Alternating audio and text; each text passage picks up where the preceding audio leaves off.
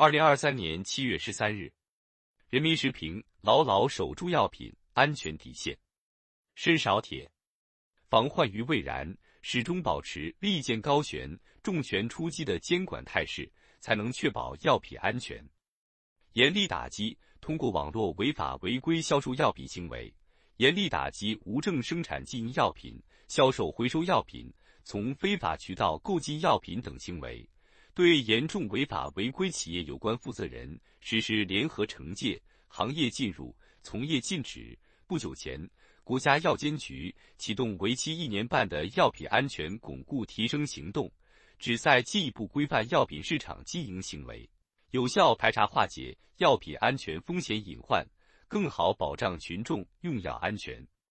习近平总书记强调。要切实加强食品药品安全监管，用最严谨的标准、最严格的监管、最严厉的处罚、最严肃的问责，加快建立科学完善的食品药品安全治理体系，坚持产管并重，严把从农田到餐桌、从实验室到医院的每一道防线。近年来，我国药品安全形势总体稳定。从治理体系看，《药品管理法》。药品注册管理办法、药品召回管理办法等一系列法律法规不断出台和修订，为药品安全保驾护航。从治理能力看，全国药监系统不断提升监管能力，加大药品监管力度。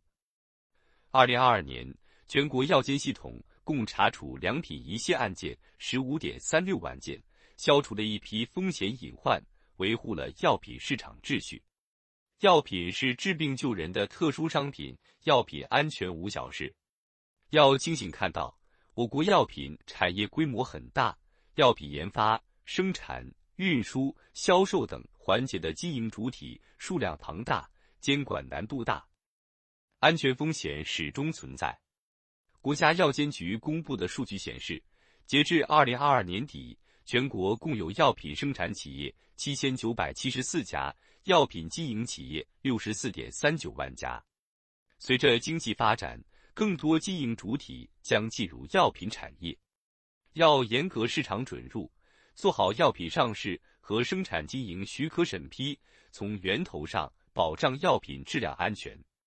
同时，要压实药品经营主体责任，完善内部质量控制，加强风险隐患自查，通过普法培训。警示约谈等方式加强引导，督促企业建立健全质量管理体系，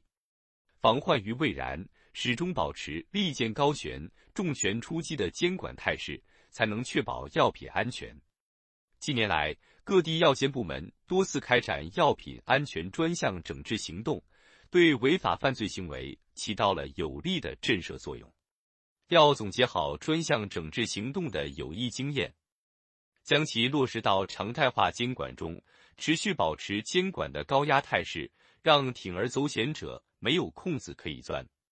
针对农村和偏远地区药品安全水平较低、风险隐患较多等问题，要加强监管力度，以检查核查、监督抽检等方式全面排查风险隐患。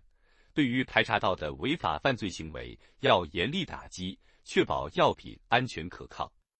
随着信息技术的发展，药品经营新业态也在不断出现，比如网络售药、微商、网络代购、直播售药等，经营行为点对点，隐匿性强，安全隐患大。面对新形势、新任务，药监部门要加强监管能力建设，应用大数据、人工智能等新技术，加强跨部门信息共享，提高监管的自动化、智慧化水平。最大限度消除监管盲区，让新业态在安全的轨道上更好发展。药品安全责任重于泰山，